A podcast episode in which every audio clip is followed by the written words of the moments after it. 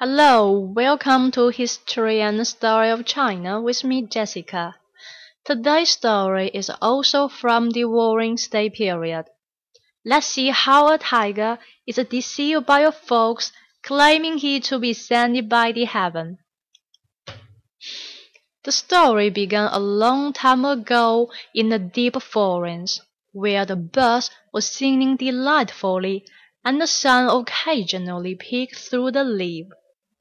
Here the most fierce tiger in the forest was hiding in the bush, and squeezing his eyes trying to support the animal for his dinner.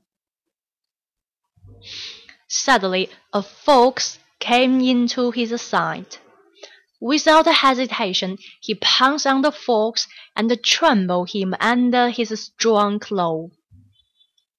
As he opened his mouth toward the fox, the fox gave the tiger a hard stare and exclaimed, "And who do you think you are, you little tiger?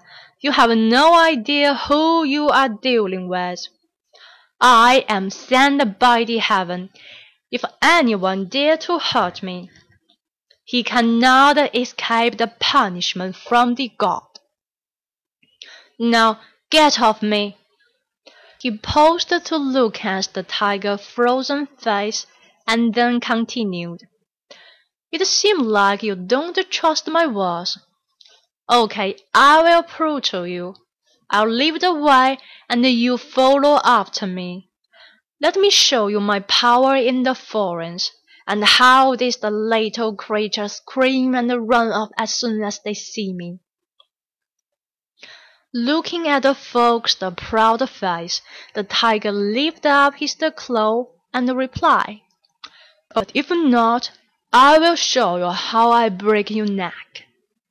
The fox led away, grinning wildly.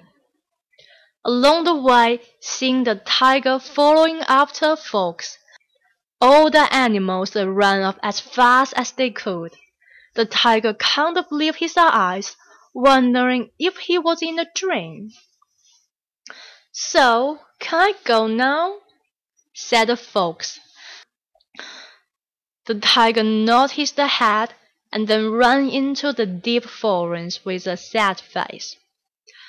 As the tiger disappeared in the deep forest, the fox finally laughed in relief, and murmured to himself, "Phew, that is a close one!